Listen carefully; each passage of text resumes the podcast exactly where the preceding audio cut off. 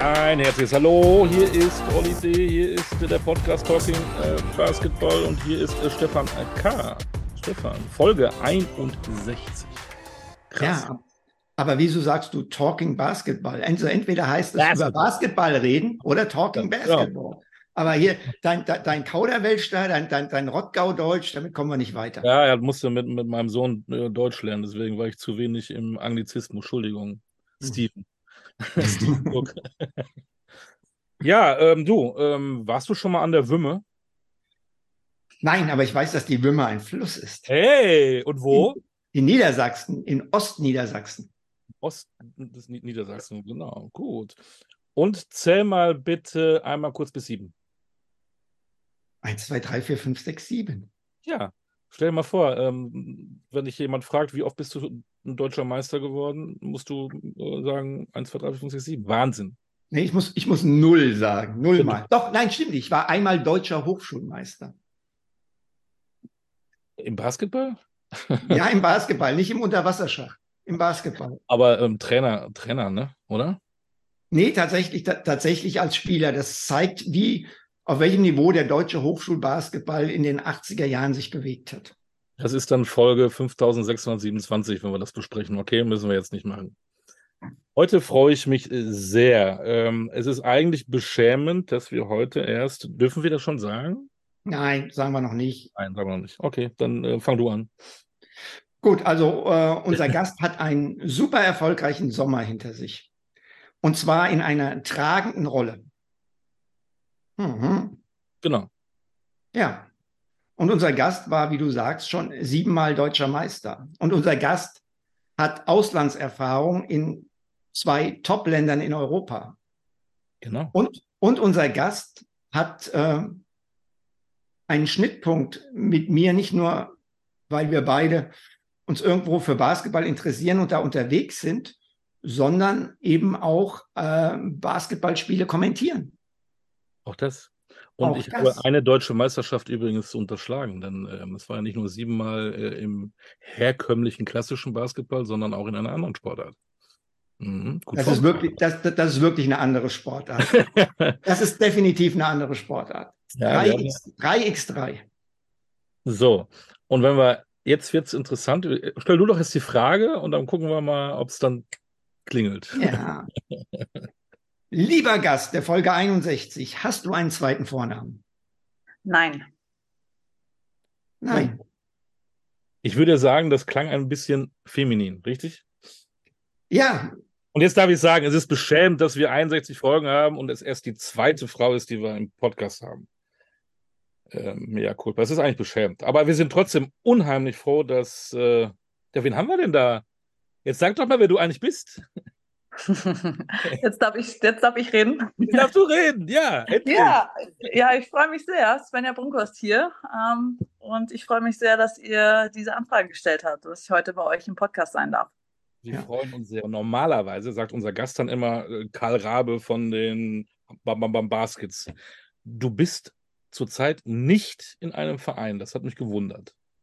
Du spielst Nationalmannschaft, du bist die Kapitänin und bist nicht in einem Verein. Wie geht sowas? Ja, ähm, anscheinend geht das, ähm, aber es ist ein schwieriges Konstrukt. Äh, ich habe mich jetzt vor ähm, zweieinhalb Jahren für 3x3 entschieden, bin zum Bundesstützpunkt ähm, nach Hannover gezogen und bin im Spitzensport der Bundeswehr angestellt. Und darum bin ich nicht aktiv in einem äh, 5 gegen 5 Verein beziehungsweise in einem 3x3 Verein. Wir sind hier bei der Bundeswehr ähm, angestellt. Und ähm, ja, ich hatte davor auch noch gar nicht so viele äh, ja, Bezüge zu der Bundeswehr, zu der, zu der Spitzensportförderung und habe dann erstmal erfahren, wie weit das alles gefächert ist, wie viele Sportler da wirklich im, in der Bundeswehr sind, in der ähm, Bundespolizei oder beim Zoll, wie viele Sportler da unterstützt werden. Und ähm, ja, seit 2020 ähm, bin ich auch eine von den 850 Athletinnen und Athleten im, in der Bundeswehr. Und du bist Hauptgefreite. Ich bin Hauptgefreite, ja.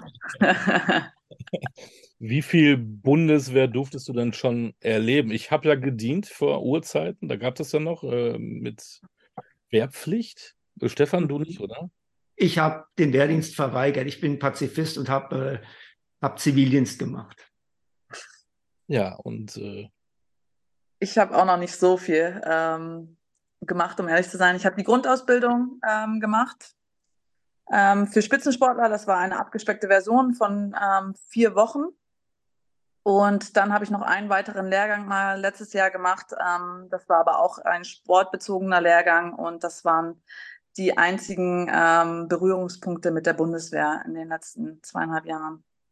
also Das nicht heißt, mit der das heißt, Waffe oder Dis Disziplin oder irgendwie zusammen durch, durch, durch den Wald robben oder so, äh, war nicht der Fall.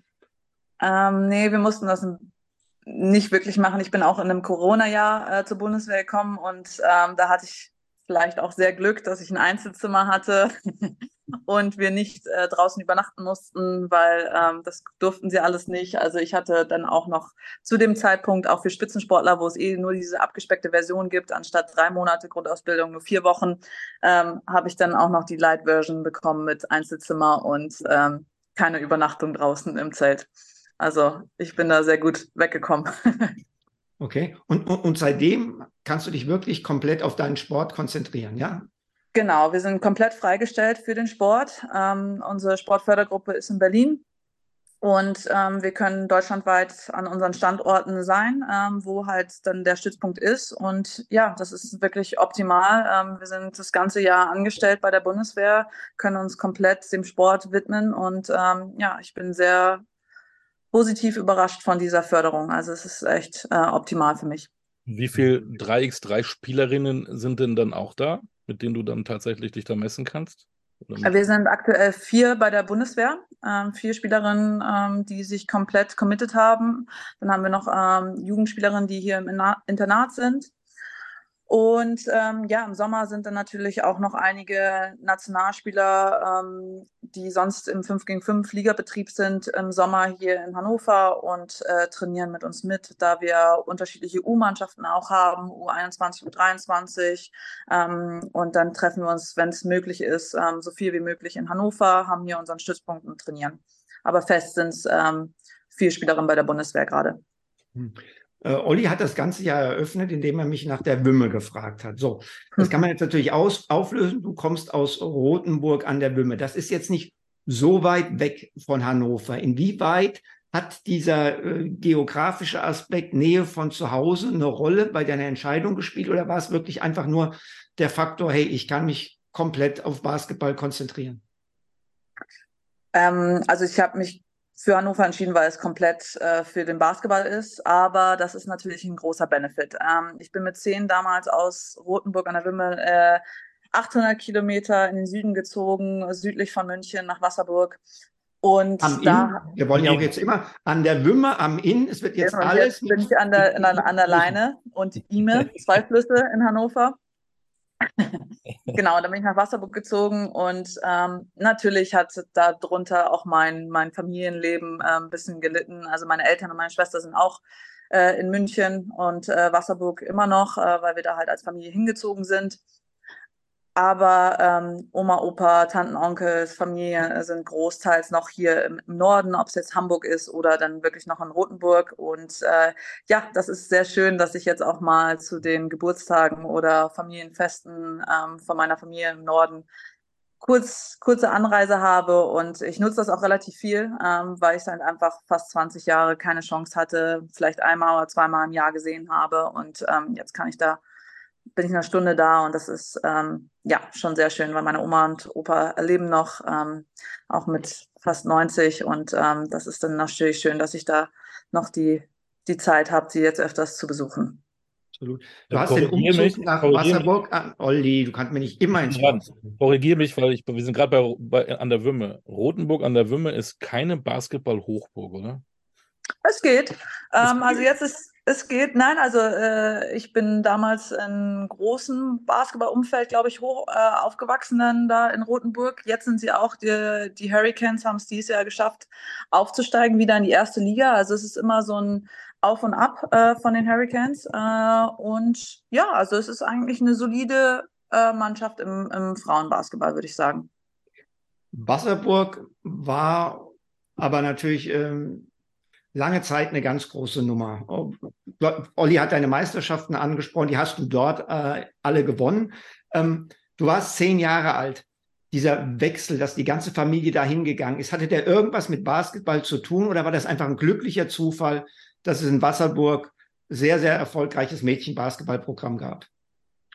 Äh, ja, Zufall. Ich glaube, viele denken immer, dass ich da ähm, explizit hingezogen bin, aber äh, nein, mit zehn wusste man auch noch gar nicht natürlich, wo die Reise hingeht.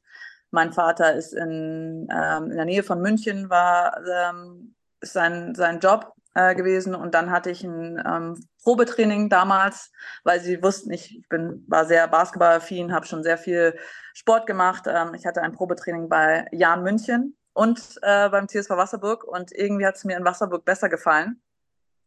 Und dann habe ich mich für Wasserburg entschieden. Also es war wirklich ähm, ein Training da, ein Training da und ähm, es ist Wasserburg geworden. Das ist natürlich für mich perfekt gewesen. Ähm, besser geht's gar nicht. Die beste Adresse, wo ich äh, damals als junge, ambitionierte Spielerin hingehen konnte, ähm, weil auch das die Jahre waren, wo sie gerade aufgestiegen sind, zum ersten Mal deutscher Meister geworden sind. Und dann war es natürlich für mich die Motivation, auch irgendwann da zu stehen und äh, die Meisterschaft zu gewinnen. Hast du, hast du schon relativ früh davon geträumt oder sogar dir als Ziel gesetzt, äh, professionell Basketball zu spielen? Ja, ich glaube echt wirklich mit dem Wechsel nach Wasserburg und diesem, diesem Hype, was da in äh, Wasserburg ist eine Kleinstadt, ich glaube fast 12.000 Einwohner sind es gerade aktuell. Ähm, und dann war, es war Basketball verrückt, absolut Basketball verrückt und Frauenbasketball. Und das war halt dann natürlich auch für mich perfekt. Äh, ich, sonst da in Rothenburg war ein bisschen männerlastig. Ähm, wir hatten ein Frauenteam, aber es war wirklich immer mehr das Männerteam. Und jetzt ging es alles nur um das Frauenteam. Und dann bin ich da als zehnjähriges Mädel hin ähm, und war natürlich total geflasht. Ich sah, stand immer an der, an der Seitenlinie und habe den Spielerinnen zugeguckt. Ähm, Anne Breitreiner war da gerade, ähm, jetzt de la Voss die, die Supers oder der Superstar, ähm, die Spielerin, die mit 19 Jahren da irgendwie alles, ähm, ja, weiß nicht, war ein Riesenvorbild für mich. Und ähm, das wollte ich unbedingt auch. Also da ist, glaube ich, bei mir ganz klar geworden, dass das äh, ein großes Ziel von mir ist. Stichwort Vorbild. Du hast gesagt, ne, du hast die, die, die Spielerinnen in Wasserburg gesehen. Waren deine Vorbilder alle weibliche Spielerinnen oder gab es auch männliche Spieler, an denen du dich orientiert hast? Weil ich sag mal, wir reden immer drüber, ne, die NBA, äh, WNBA war zu diesem Zeitpunkt noch nicht die Nummer, die sie heute ist. Äh, gab es sie damals schon? Ja, gab es damals schon, ne? Ja, ich glaube schon, ja. Ähm, also WNBA habe ich nicht verfolgt. Natürlich NBA ähm, habe ich ein bisschen verfolgt. Ähm, natürlich Dirk Nowitzki auch, alles Mögliche. Aber ich glaube wirklich, dass es dann, weil ich so nah dran war ähm, und tagtäglich die Spielerin auch in der Stadt gesehen habe, dass es bei mir wirklich ähm, weibliche Vorbilder waren. Und ähm, ja, das alles so, so nahbar für mich war. Und ich weiß noch, dass wir irgendwann mal ein Bundesjugendlager hatten und ähm, das war, also das waren 15, äh, 14, 15 gewesen und da hat damals der Nationaltrainer gefragt, wer denn deutsche Nationalspieler kennt. Und es war wirklich in der ganzen Runde, kannte kaum jemand deutsche Nationalspieler. Und ich habe gefühlt alle aufgezählt, weil ich sie irgendwie aus Wasserburg kannte. Und ähm, ich glaube, äh, viele mochten mich da nicht, äh, dass ich die ganze Zeit gemeldet habe und noch eine und noch eine genannt habe. Aber ich war total drin. Also ich war von vom Umzug ähm, nach Wasserburg war ich komplett drin, habe die Liga verfolgt und äh, jedes Spiel geguckt. Und ich hatte echt hauptsächlich weibliche Vorbilder, ja. Hm. Ähm, wenn ich jetzt da nochmal anknüpfen darf. Wasserburg, Olli hat es schon gesagt, du hast Titel in Serie gewonnen. Trotzdem oder vielleicht auch deshalb bist du mal ausgebrochen mit dem Jahr nach Freiburg? Ja, äh, ich glaube, übrigens. Äh, dann Dreisam, ja, also. Ah, Entschuldigung, danke, Olli. Ne, du alter Geograf. Dreisam, ja. ja, es zieht sich durch. Also, das ähm, ist ein Schema von mir. Also, ich gehe immer nur in Städte, wo, wo auch Flüsse da sind. Ähm, ja, äh, genau. Also, ich habe mich dann für Freiburg entschieden. Ich war 18. Ähm, Wasserburg ist eine Kleinstadt. Ich habe dann schon, glaube ich, den dritten Meistertitel ähm, in der Tasche gehabt und ähm, es war alles super, ähm, super Optionen, aber ich war immer die kleine Svenny, so gesagt. Also jeder kannte mich von der Jugend ähm, und ich bin, habe nie wirklich meine Rolle gefunden. Also ich durfte durfte ein bisschen spielen, aber ich glaube, ich hatte immer, ich war immer in so einer Schublade drin und ähm, dann kamen dann doch lieber die Ausländer, die vor mir gespielt haben und dann habe ich gedacht, okay, ich muss was Neues versuchen. Ähm, Und dann ist Harald, Harald Jansson ähm, hat, ist auf mich zugekommen und er ist natürlich ein Trainer, der sehr viele ähm, junge Talente rausbringt, ähm, ein junges Team immer hat. Ähm, seine Trainingsmöglichkeiten waren sehr, sehr gut und ähm, neu für mich. Und dann habe ich gesagt, okay, ich, ich gehe den Schritt ich möchte nach Freiburg gehen und ich glaube, das war auch der wichtigste Schritt in meiner Karriere, einfach äh, mal auszubrechen, auch Wasserburg zu zeigen, okay, ähm, ich bin nicht immer die oder ihr könnt es nicht immer mit mir machen. Ähm, ich, ich möchte Spielzeit, ich möchte ein wichtiger Teil von dieser Mannschaft sein. Und das war dann halt, glaube ich, wirklich der Schritt, dass ich einmal weggegangen bin, ähm, dass sie dann halt auch ganz anders im Jahr drauf bin ich ja wieder zurückgekommen ähm, dass sie da ganz anders, also ich hatte ein anderes Standing. Ähm, sie haben gesehen, dass es nicht, dass ich das, dass ich weggehen kann und äh, das auch mache, wenn es nicht so passt, wie ich es mir vorstelle. Und ähm, das war, glaube ich, wirklich, wirklich sehr gut für mich. Aber nur ein Jahr, ne? Nur ein Jahr, ähm, auch weil es dann in Wasserburg ähm, in Richtung, also es gab einen Trainerwechsel, äh, Bastian Werntaler ist dann gekommen, es wurde Eurocup gespielt und wir haben das Ziel gehabt, sehr viele deutsche Nationalspieler an den Innen zu holen. Ähm, Anne Breitreiner ist aus, aus Frankreich gekommen, die zehn Jahre im Ausland gespielt hat. So gesagt, mein großes Vorbild, kommt zurück nach Wasserburg. Ähm, dann hatten wir, ich glaube, unsere ganze Starting Five in dem ersten Jahr war Deutsch. Ähm, Stina Barnard ist damals gekommen, Katafikiel. Ähm, wir hatten ganz, ganz viele deutsche Nationalspieler, die ähm, dieses Projekt in Wasserburg starten wollten. Und ja, dann habe ich gesagt, okay, dann möchte ich ein Teil davon sein. Die, die Chance will ich mir nicht entgehen lassen und bin wieder nach einem Jahr zurückgekommen. Und ihr habt weiter gewonnen. Und ähm, dann hast du aber den großen Sprung gemacht, Ausland. Ähm, Spanien, Frankreich, zwei sehr, sehr starke Ligen. Ähm, was hat es dir sportlich gebracht? Was hat es dir in der Persönlichkeitsentwicklung gebracht? Ja, ich bin dann relativ spät erst auch ins Ausland gegangen. Ich habe davor noch meinen Bachelor ähm, absolviert. Das war mir auch wichtig, ähm, dass ich noch nebenbei mein Studium fertig mache. Und dann bin ich ins Ausland gegangen, Spanien. Ja, Spanien. Äh, das war der erste Schritt. Ich bin auch wieder eine Kleinstadt. Ähm, sonst sind die, die Mannschaften in, in Spanien alles große, Valencia, äh, Madrid ähm, oder coole Inseln, wo wir auf Gran Canaria irgendwie gespielt haben, Auswärtsspiele. Und ich habe in einer sehr kleinen Stadt gespielt, mal wieder. Auch Wo so war 10, das? 12. Der. Verein Laseo, wo ist das? Ist das Ge-? Äh, an, der, an der Grenze zu Andorra, also 15 Kilometer ähm, zu Andorra, ganz im Norden. Waren auch sehr, sehr schöne lange Auswärtsfahrten. Welcher Fluss? Mit dem Bu ja, es war echt extrem. Welcher Fluss gibt es denn da? Haben die überhaupt einen Fluss? Ne. Wir sind ja bei Wümme Ja. in und. und Ja, und nee, ich glaube, da war kein Fluss. Leiser. Nee, nee. Leider habe ich da, im Ausland konnte ich da nicht so picky sein. Wie, wie hieß der Ort? Also der Laseo. Verein Stadi Laseo. Laseo hieß auch der Ort. Laseo, genau, Laseo war der Spanien, Ort. äh, in Spanien affin, aber ich noch nie gehört. Nee, ist auch wirklich sehr klein. Und ähm, jetzt, wenn ich mit den ähm, Spaniern, die jetzt, äh, oder den Deutschen, die jetzt in der spanischen Liga spielen, äh, Leo Fiebig oder Marie Güllich, die sagen auch, das ist die schlimmste Auswärtsfahrt in den kleinen Ort da oben ganz im Norden. Aber äh, ich fand es ganz schön. Es war direkt in den Bergen, in den Pyrenäen. Ähm, und ja, ähm, sehr familiärer Verein und einfach mal komplett anders. Mein Trainer konnte kein Wort Englisch. Alles war auf Spanisch und ähm, als Point Guard natürlich ähm, semi-optimal, wenn, wenn dein Trainer ähm, kein Wie Wort gut Englisch kann. Spanisch? Ich habe es dann relativ schnell ähm, gelernt. Ich hatte auch zweimal die Woche ähm, Spanischkurs. Jetzt ist nicht mehr so viel da, würde ich sagen, aber man wurde komplett ins kalte Wasser geworfen und dann muss man halt ähm, Learning by Doing. Also das war dann relativ schnell der Fakt und ähm, es hat irgendwann ganz gut funktioniert, würde ich sagen. Wir haben uns auf unser, aus, auf unserem, weiß ich nicht, wie man das ausspricht, Sch- Spanisch, Englisch, Deutsch gefühlt, ähm, haben wir uns ganz gut verstanden, mein Trainer und ich. Also ich hatte, der Co-Trainer konnte Englisch, das war ganz gut, der war dann immer für mich zuständig. Ähm, ja, und wir hatten noch ein paar andere Ausländer. Dann war es so ein bisschen zweiseitig, die, die Auszeiten und die Ansprachen. Ähm, aber es hat eigentlich ganz gut funktioniert. Und War für ähm, dich ja, sportlich vor allen Dingen die größte Veränderung zu Wasserburg? was Sport, sportlich die? Sportlich, ja. ja. Ähm, ganz anderer Basketball. Äh, der spanische Basketball ist komplett anders, ähm, super schnell, ähm, alle technisch extrem begabt. Ähm, also die, der Pace hat am Anfang hatte ich Probleme mit. Ähm, und Ja, also ich glaube, es ist sehr de defensiv orientiert. Also meine Mannschaft war sehr defensiv orientiert, aber wenn man auch so die Mannschaften anguckt, jetzt ähm, sind sehr, sehr athletisch, sehr schnell ähm, und dieses Basketball-Knowledge äh, von den Spaniern ist einfach äh, wirklich, wirklich gut. Und da habe ich am Anfang schon äh, ein bisschen Probleme gehabt. Und dann natürlich einfach auch die, die Größe der Liga. Ähm, wir haben dann, ich glaube, unser zweites Spiel war in Salamanca ähm, was ein großes, äh, großes Team im Frauenbasketball in Spanien ist.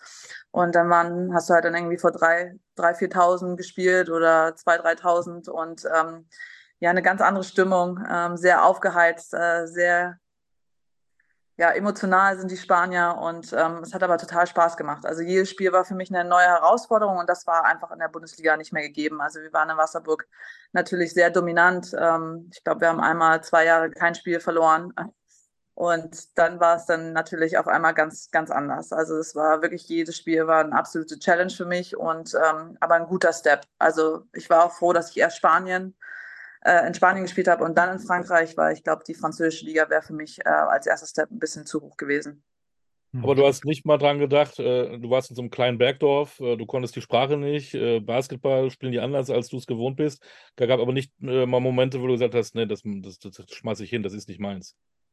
Nee, weil es mir einfach äh, persönlich auch sehr, sehr gut gefallen hat. Also ich kam mit meiner Mannschaft extrem gut klar. Ähm, ich mag Land und Leute. Ich habe ähm, ja, wir sind immer einen Tag vorher angereist und dann waren wir in den coolsten Städten. Also es war eigentlich ein bezahlter Spanienurlaub so gefühlt. Also äh, wenn du dann halt dann da Madrid oder Valencia, Barcelona etc. spielst und immer einen Tag vorher ähm, dahin kommst, was von der Stadt kennenlernst. Ähm, ich hatte viele Spielerinnen, die aus äh, Barcelona gebürtig kommen und wir waren eine Stunde entfernt von Barcelona und sind dann oft nach den Spielen auch hingefahren. Ich habe sehr viel mit, mit meiner Mannschaft gemacht und ähm, darum kam es für mich nie in Frage, dass ich ähm, das Team verlassen möchte, ähm, weil es halt einfach irgendwie Land und Leute mir echt extrem gut getan haben und mir sehr viel Spaß gebracht hat. Hast du denn noch Kontakt zu ehemaligen Mitspielern? Ja, ich habe noch äh, zu den Spanierinnen echt extrem viel, würde ich sagen, immer mal wieder. Ähm, man läuft sich auch immer wieder über den Weg. Also die Basketballwelt ist, ist klein und ähm, ja, doch zu den meisten Spaniern habe ich ähm, echt noch ein bisschen Kontakt, ja. Hast, hast du im, im Viertelfinale habt ihr gegen Spanien verloren, richtig? Richtig, ja. Waren da ehemalige äh, dabei? Ähm, nee, zwei, ähm, die haben den Kader nicht geschafft. Die sind okay. kurz davor rausgeflogen. Aber ähm, man kannte noch ein paar. Mhm. Okay. Da ging es vom ähm, Bergdorf in den Pyrenäen an die Côte d'Azur. Ja. Äh, Savoir-vivre, ganz anders, ja. Nicht mehr die, die Ziegen, die da rumrennen, sondern die, die Haute Couture oder wie das heißt. wie kam das zustande? Warum, warum A, nicht länger Spanien und B, warum dann äh, Nizza?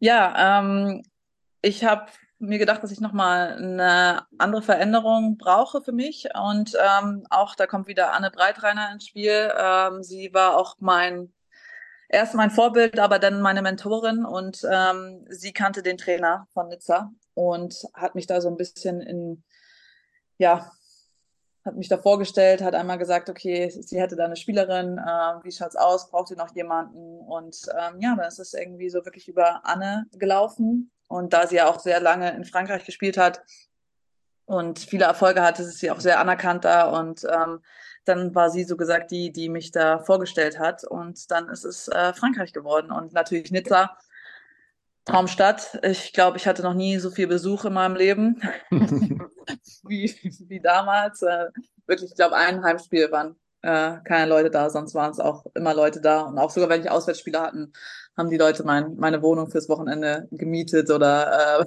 so gesagt, gefragt, ob sie vorbeikommen können. Ähm, ja, war natürlich eine tolle Adresse.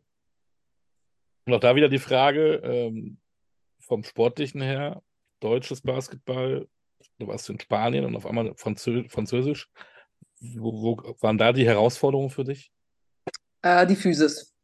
Also französischer Basketball ist bekannt für Athletik, ähm, physischen Basketball. Ähm, und das war dann so gesagt der nächste Step. Davor war es hm, der schöne Basketball, den sich alle gerne angucken in Spanien. Ähm, der lag mir auch mehr, da konnte man auch mehr ausprobieren, mal einen Pass so und so versuchen. Und jetzt war es harter, erarbeitete Basketball. Ähm, und es war wirklich, ja, durchgehend physisch. Also es war wirklich schwer. Ähm, auch auf meinen Positionen waren sehr schnelle Guards. Ähm, und da war für mich, ja, das die neue Herausforderung. Ich bin, habe da auch nicht ganz so viel gespielt, ähm, weil wir auch ein sehr gutes Team haben, hinten raus. Ähm, viele Veränderungen. Also das war ein absolutes Chaos, solchen Jahr. Ähm, ich glaube, fünf Spielerinnen sind gegangen, unser Trainer ist gegangen, das Management ist gegangen in der Saison.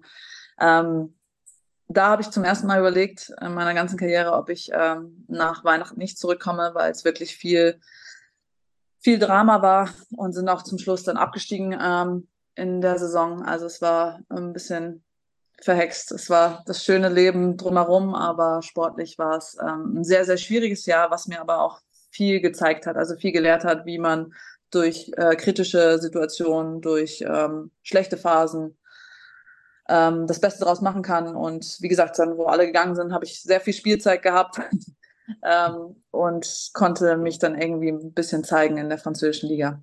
Wie war es denn da mit der Sprache? Weil die Franzosen sind eigentlich immer eitel. Ne? Die können zwar Englisch, aber wollen dann doch lieber Französisch reden.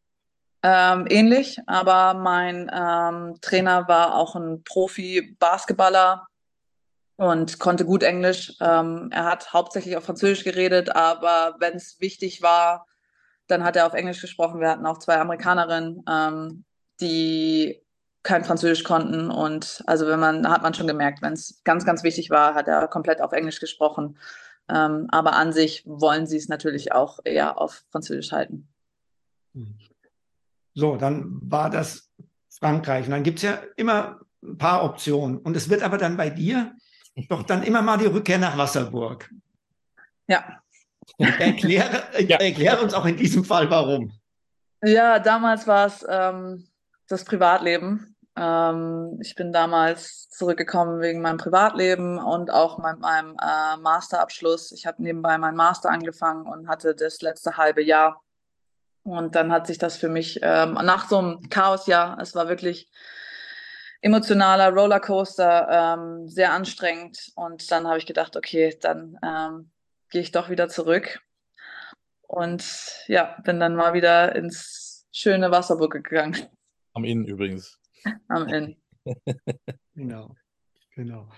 Ähm, ja, wir haben jetzt so, so, so ein bisschen den Ritt äh, durch deine Karriere äh, absolviert. Wir wollen natürlich aber auch ein bisschen über diese EM reden. Ähm, wir haben schon gesagt, äh, oder haben wir noch nicht gesagt, haben wir im Vorgespräch schon gesagt, ein riesen, riesen dicker Erfolg.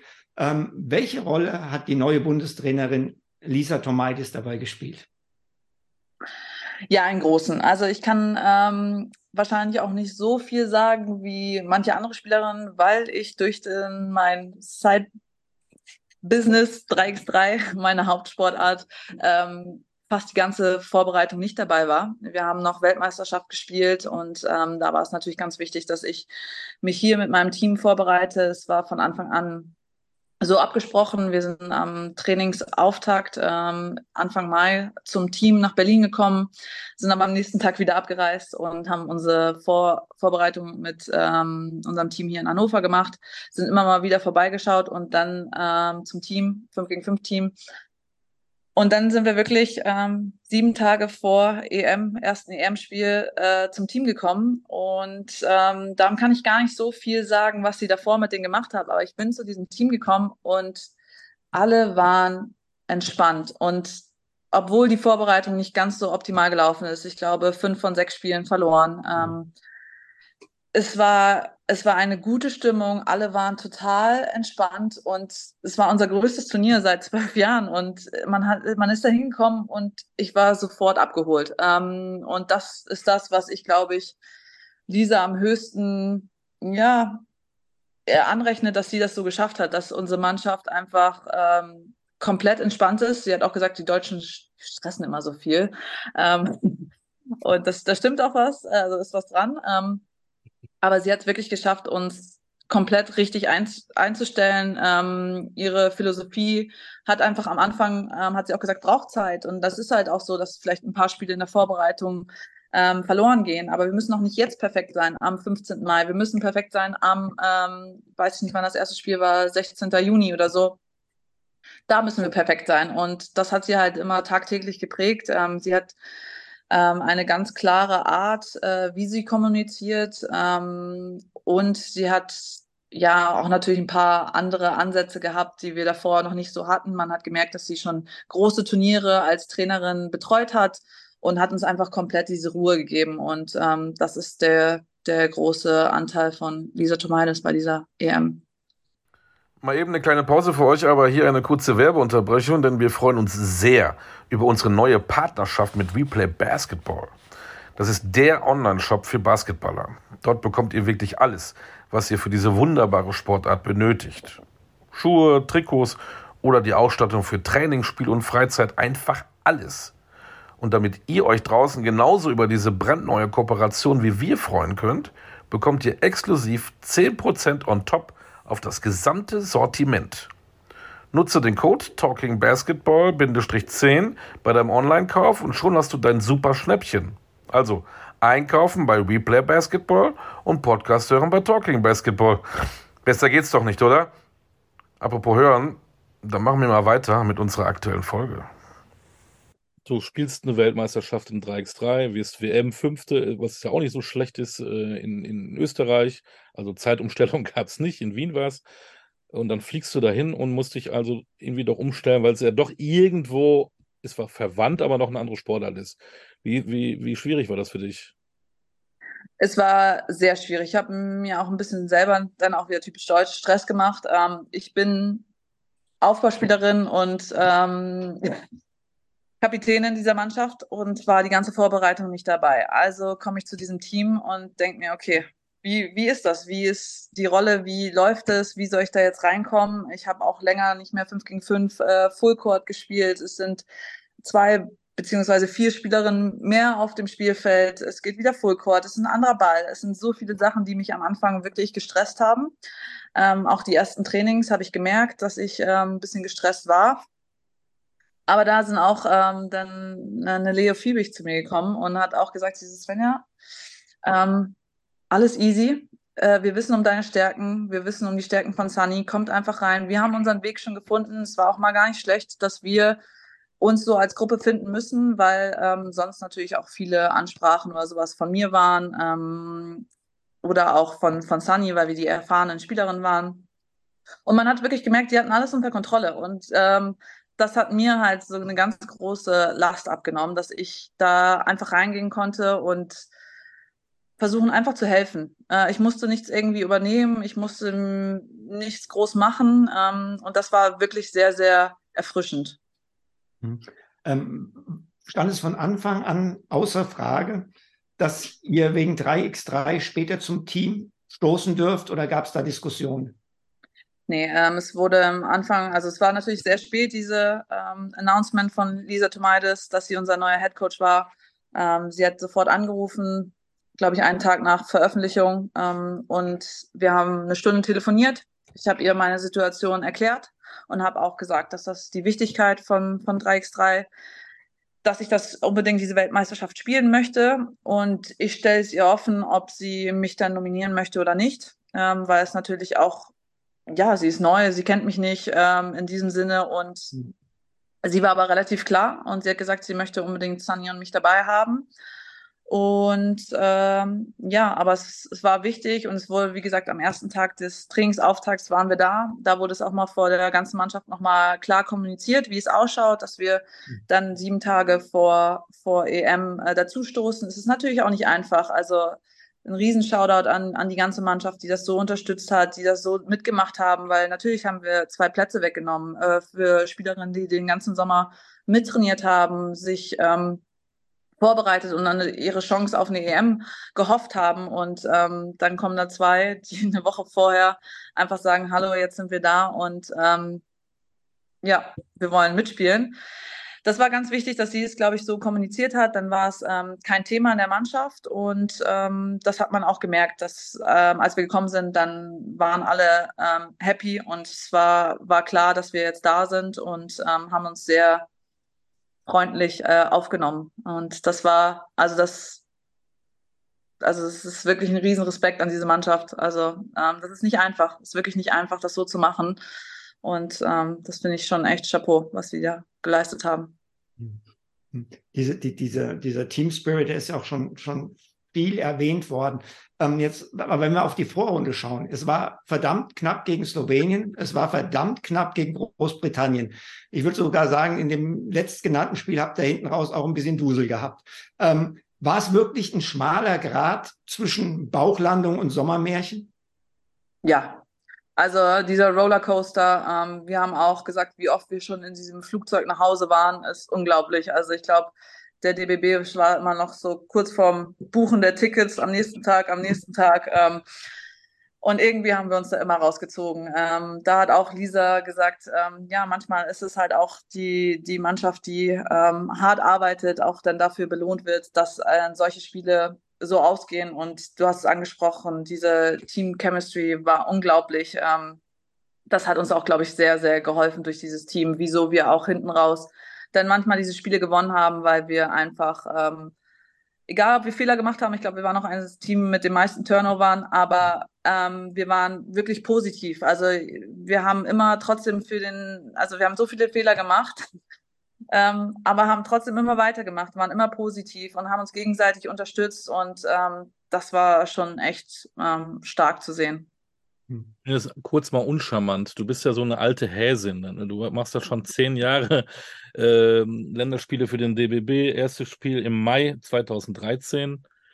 Ähm, mhm. Was hat sich denn da so entwickelt in den zehn Jahren? Was ist anders geworden im deutschen Frauenbasketball, auch international?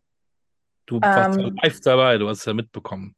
Ja, das Problem ist, dass wir natürlich dass ich gar nicht, also ich habe immer zwei, vier Spiele pro Jahr maximal gespielt. Also äh, ich bin auch noch nicht auf, in so vielen Jahren auf vielen Länderspiele gekommen, weil wir halt einfach leider nicht nie diese großen Turniere gespielt haben.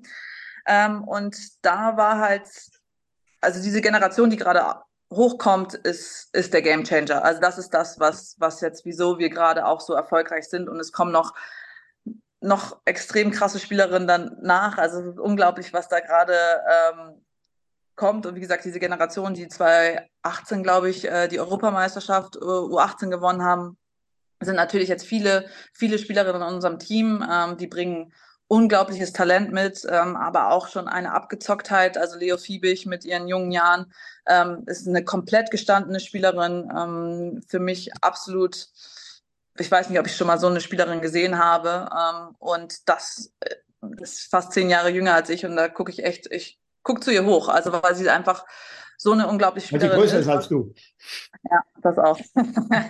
MVP in Spanien, ne? darf man auch nicht vergessen. Ne? Ja, das ist, ähm, ja, aber also ihr Mindset ist, ist außer Frage, das habe ich auch noch nie gesehen. Und wie gesagt, also die Spielerinnen, die nachkommen, das ist der größte Unterschied für mich. Diese Qualität in dieser Mannschaft, ähm, die hatten wir jetzt einfach eine Generation von über zehn Jahren hatten wir die nicht. Ähm, und das ist der größte Unterschied. Und sonst ist es halt einfach, ähm, wir haben die Jahre davor nie diese EM geschafft, weil wir, glaube ich, zu wenig Spielerinnen hatten, die auf höchstem Niveau spielen. Ähm, die deutsche Liga, wir haben schon ganz oft darüber geredet, aber wir haben zu wenig Teams, die international spielen. Ähm, und darum ist diese Competition, wenn du dann nur zwei oder vier Spiele im Jahr auf höchstem Niveau international hast und die sonst einfach nicht tagtäglich hast. Also ähm, dann ist es wirklich schwierig. Und da hatten wir halt oft Probleme. Und jetzt haben wir die Spielerinnen, die im Ausland spielen, ob es Euroleague, Eurocup oder in den besten Ligen, plus ähm, diese Generation, die einfach unglaubliches Talent hat. Ähm, das ist die größte Veränderung. Und jetzt haben wir endlich dieses Momentum auf unseren Seiten. Wir haben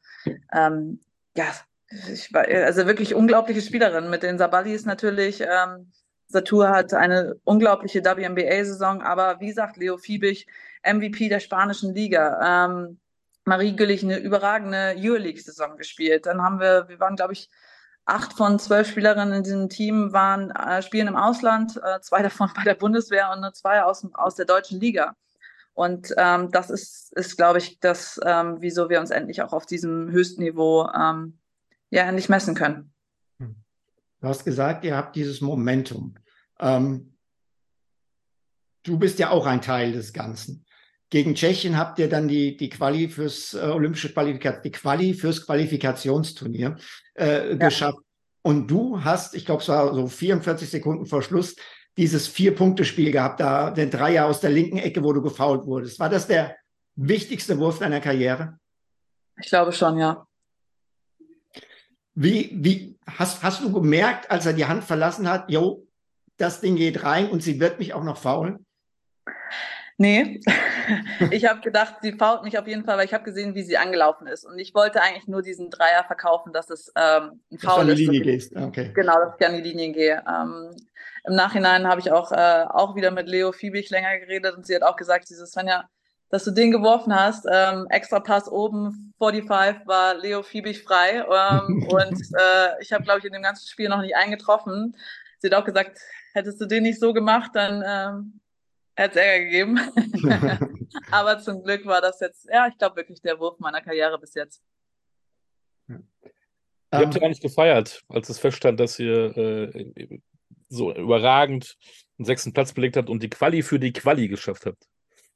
Wie feiert ja, ihr? Haben, wie haben wir gefeiert? Wir haben, glaube ich, ganz gut gefeiert. das heißt? Ähm, das heißt, äh, ja, nach dem Spiel haben wir noch nicht gefeiert. Wir hatten ja am nächsten Tag noch das Spiel gegen Serbien, was dann eigentlich so gesagt nur ein Add-on war. Es mussten wir nicht mehr gewinnen. Wir hatten schon den sicheren Platz. An dem Tag gegen Tschechien abends ging nicht mehr viel. Ich glaube, ich bin auch, ähm, sonst habe ich wirklich Probleme nach Spielen einzuschlafen, auch nach so einem emotionalen Spielen, aber ich glaube, ich bin um 10.30 Uhr ins Bett gegangen und war einfach fix und fertig. Dieser ganze Druck von dieser EM, wie wir schon gesagt haben, wir haben so viele Spiele gehabt, die in den letzten Sekunde, Sekunden entschieden worden sind. Ich war, ich war fix und fertig. Und auch das nächste Spiel hat sich gezeigt, also da war ja komplett die Luft raus, wir konnten gar nicht mehr. ähm, aber danach konnten wir wieder feiern. Also vielleicht haben wir uns dann 24 Stunden gegeben, um dann spätestens für die, für die Party danach ähm, wieder ready zu sein. Was hat sich seit diesem, seit dieser Feier geändert? Spürst du irgendetwas? Du hast eben gesagt, eine wunderbare Generation, die jetzt kommt, aber das ist das eine, das sportlich. Aber so medial, äh, die Erwartungen werden höher. Meinst du, dass es in, in der deutschen Liga jetzt vielleicht ein bisschen Aufbruchstimmung gibt? Was, was glaubst du? Spürst du schon was oder ist es viel Gequatsche eigentlich noch?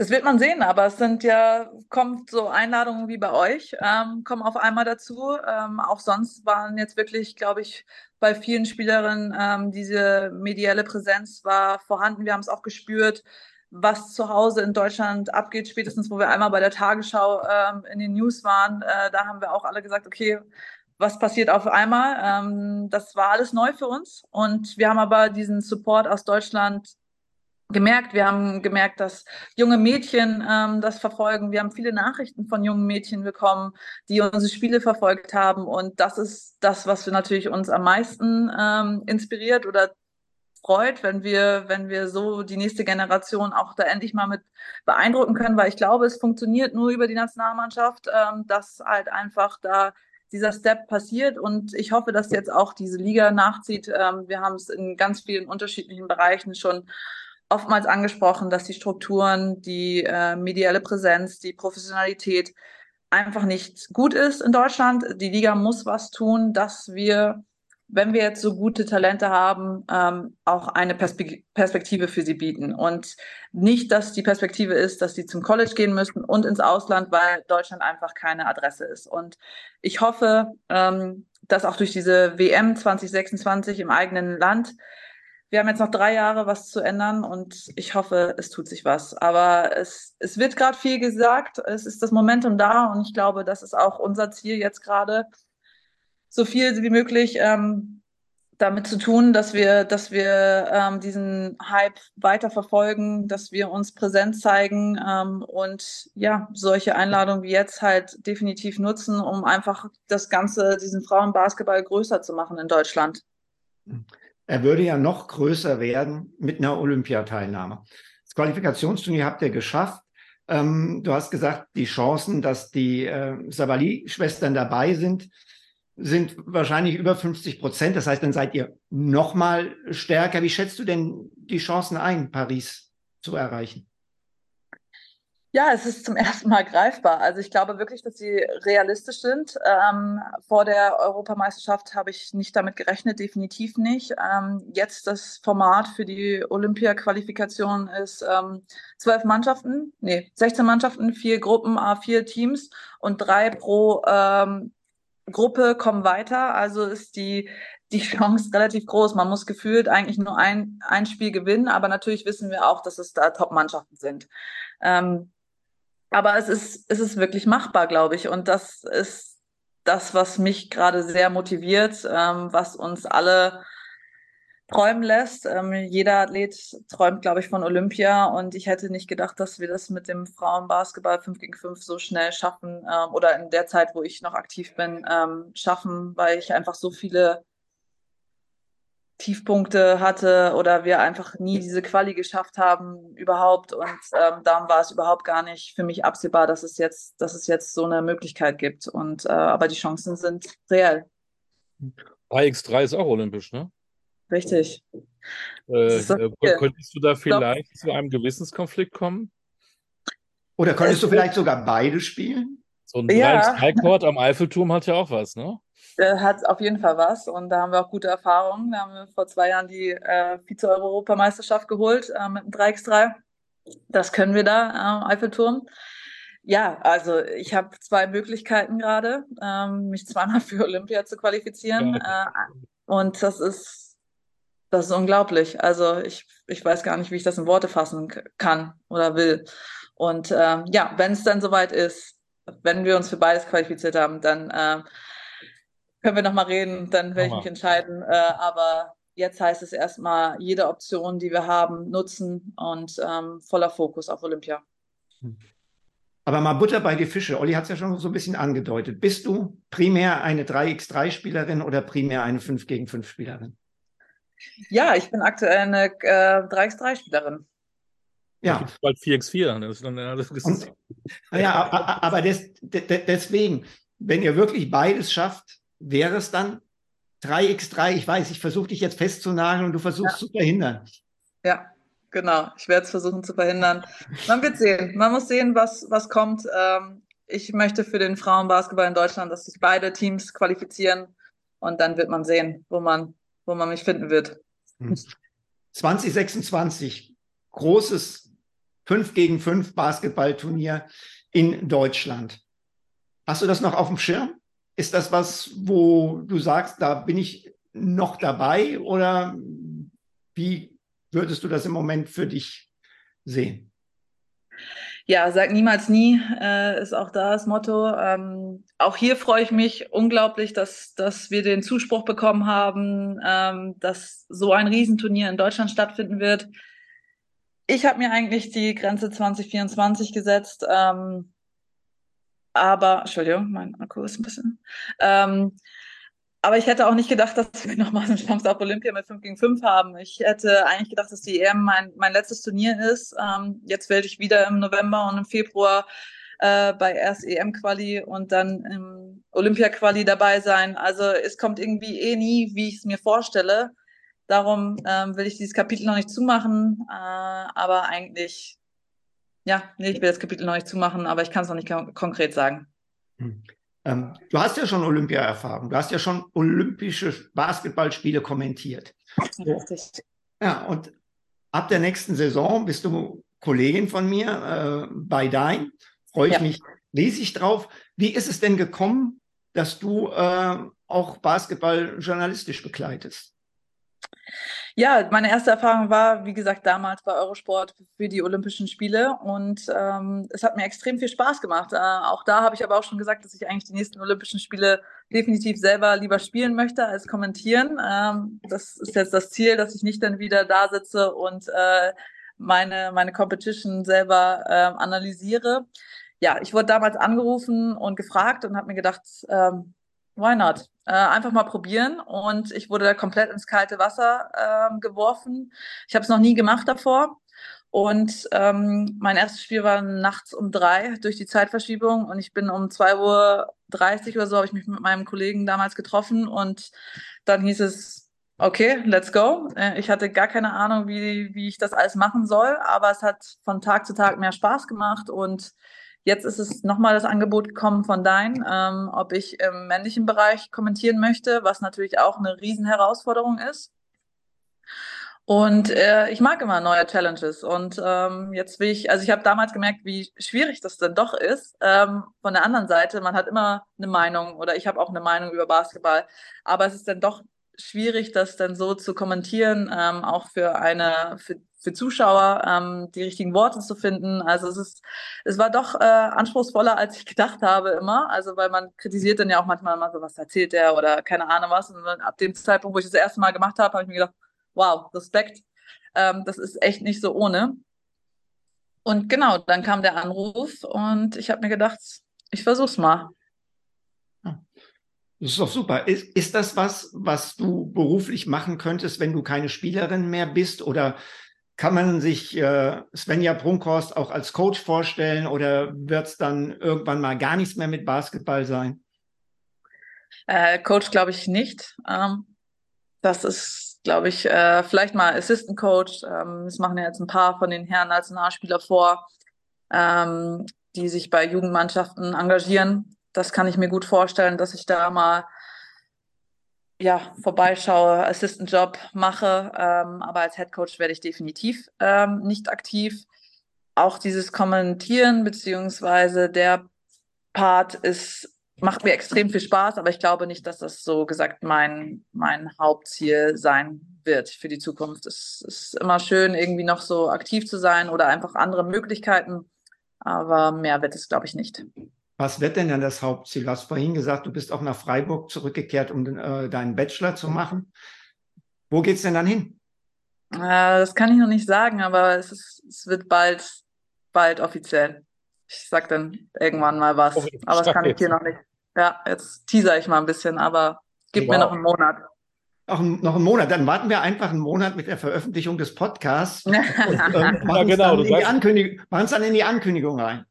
Nee, leider noch nicht. Aber es, ähm, es gibt bald eine neue Perspektive für mich und ähm, okay. ich freue mich drauf. Du, du, möchtest Challenges ja irgendwie genießen. Am Ende wollen wir natürlich auch dich ein bisschen kennenlernen und jetzt ist sozusagen der Bravo-Fragebogen jetzt hier liegend, mhm. ähm, damit wir ein bisschen auch was Privates von dir kennenlernen.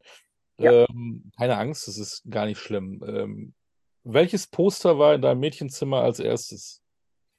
Uh, ein Allen Iverson-Poster, um ah, tatsächlich Basketball, nicht irgendwie ja, ein Rockstar, ein Popstar, nicht irgendwie ein Schauspieler, nein. Allen Iverson. Nee, mein Nachbar ähm, hat damals die, oh, wie hießen die Zeitschrift immer noch? Die NBA-Zeitschrift, keine Ahnung, ich weiß nicht mehr, wie es damals hieß, aber ähm, der hat immer äh, Poster verschickt. Da waren noch immer früher noch diese ganzen Poster drin und ähm, ja, Allen Iverson war so ein, fand ich, fand ich toll damals. ähm, Mädchen früher immer Pferde. War das was für dich?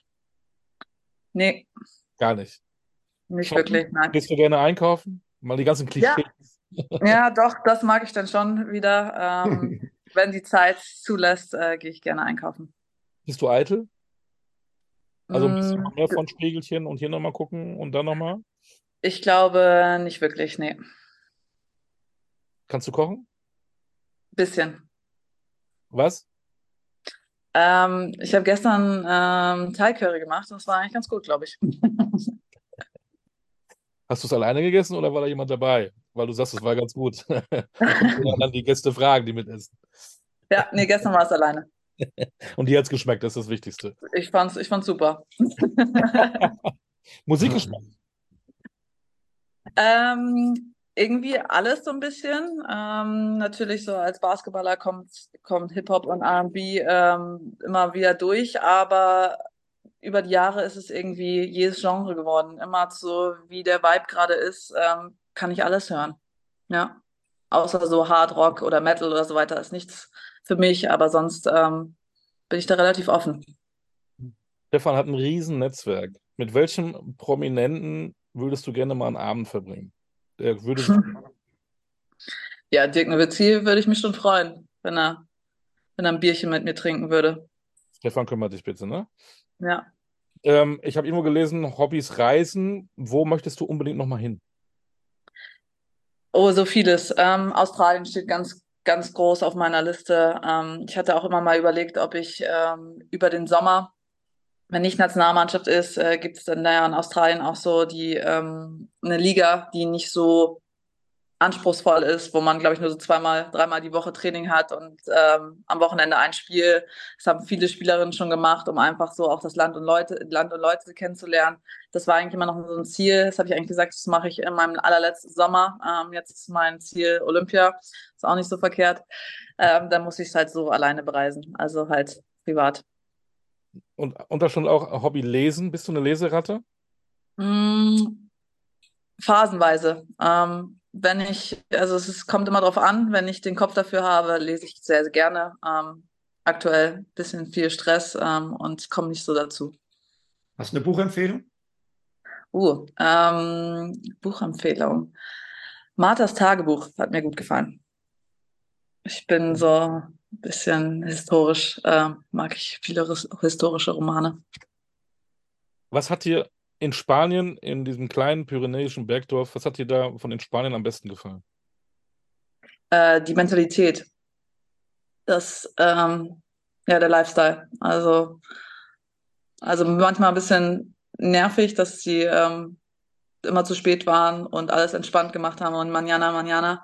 Aber an sich, ähm, ja, wie entspannt sie waren. War extrem cool. Gleiche Frage. Was hat dir von den Franzosen am meisten imponiert? Mm, ja, das ist in Nizza wirklich schwierig, weil da halt einfach sehr, sehr touristisch ist und ich gar nicht so viel von dem typischen französischen Leben mitgekriegt habe.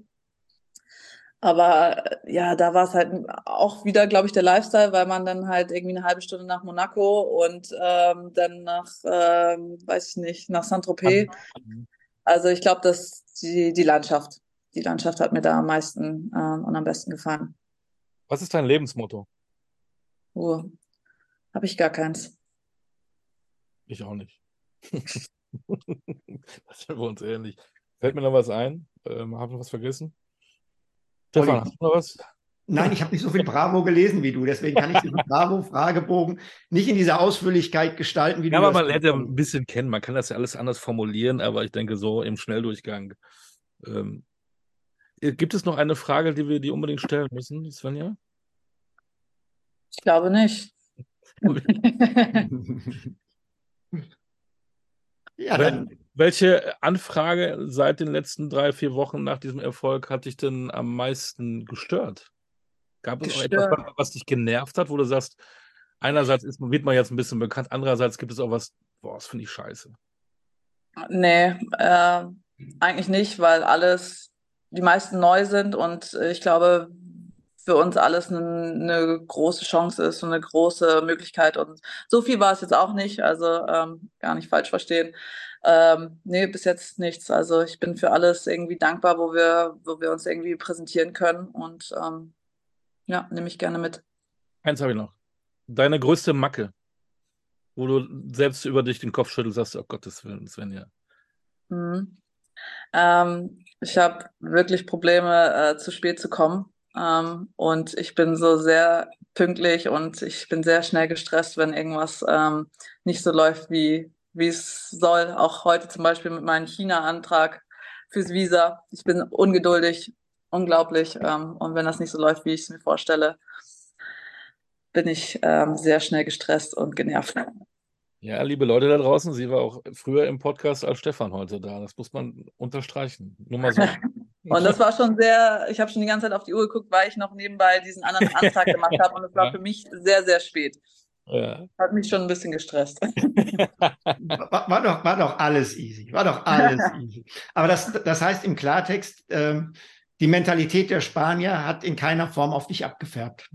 Nee, ich habe es wirklich versucht, aber ähm, ich habe doch noch mein deutsches, ähm, meinen deutschen Lifestyle äh, durchgezogen. Wir haben auch immer gelacht, ähm, wie früh ich immer Abend esse und ähm, ja, wenn meine Eltern oder Familie gekommen sind und wir ab sechs oder sieben irgendwo zum Abendessen gehen wollen und ähm, die mich einfach mal nur ausgelacht haben, dass es da doch gar nicht losgeht. Ähm, da bin ich doch noch ein bisschen deutsch gewesen. Na super. Ja, ähm, liebe Leute, ihr müsst weiter verfolgen, was mit Svenja Bunkers ist, denn in ein paar Wochen wissen wir, äh, dieses, dieses sagt uns ja nicht, was da passiert. Ne? Nee, sorry, geht noch Und nicht. dann müssen wir gucken, was da im Sportlichen ist, ob wir dann irgendwann erfahren müssen von ihr, ja, was machst du denn in Paris? Äh, dies oder das oder jenes? Ähm, ja. Hält sich ein bisschen bedeckt, deswegen vielleicht oder wahrscheinlich müssen wir noch eine Folge 2 machen. Sehr gerne. Also ich sage jetzt einfach mal, was ich mir wünsche. Ich wünsche mir, dass Svenja in Paris 5 gegen 5 mit der Nationalmannschaft spielt. Das ist das, was ich mir persönlich wünsche. Weil du ja 3, 3x3 ja so liebst. Ich, ich, ich, bin, ich bin kein 3x3-Fan, wobei ich muss auch sagen, okay, also ich werde es mir definitiv anschauen, wenn Svenja 3x3 in Paris spielen wird. Natürlich. Das, da werde ich trotzdem einschalten, keine Frage. Da kannst du auch hinfahren. Paris ist nicht so weit von Gießen. Es geht. Stimmt. Es gibt einen guten Zug von Frankfurt Hauptbahnhof. Gießen an der Lahn übrigens. Und Frankfurt am Main ist der Hauptbahnhof, ja. Okay. Ne? Also, und Paris ist an der Seine. Jetzt haben wir alles durch. ja, So, ein flüssiges, äh, eine flüssige Podcast-Folge. Wir verfolgen das, Svenja. Danke für deine Zeit. Wir wünschen, dass deine. Ziele, dass du die alle erreichst, dass du Erfolg hast, dass du dass alles genauso kommt, wie du es dir wünschst. Und am allerwichtigsten ist, wir haben äh, eine, eine Verletzung hast du, glaube ich, in deiner Karriere gehabt mit 15 schon, Ja. da haben wir drüber geredet und danach weitestgehend gesund. Ähm, bewahr dir Ja. das, bleib bitte gesund, das ist das Allerwichtigste. Dankeschön. Hat sehr Ja. viel Spaß gemacht. Uns auch, war eine tolle Folge. Lieben Dank, Svenja. Und ich schließe mich all dem an, was Olli gesagt hat. Perfekt. Das kommt nicht oft vor, aber heute. In diesem Sinne. Das war Folge Tschüss. 61 des Podcasts Talking Basketball. Da sagen wir, ähm, ja, Arrivederci sagt der Spanier ja nicht. Ähm, hasta la próxima. Ähm, Ja. Au revoir. Und wie sagt der Wasserburger wahrscheinlich Servus. Servus. Vierte. Bitte. Fertig. Sehr gut.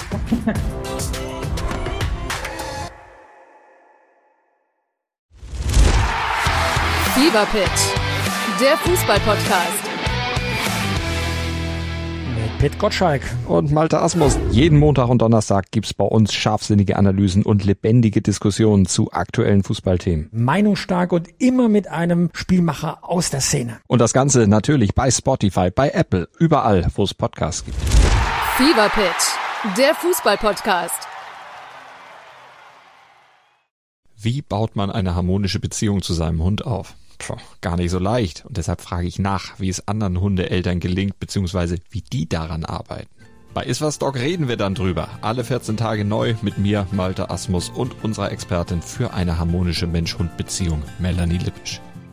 Ist was, Dog? Mit Malte Asmus. Überall, wo es Podcasts gibt.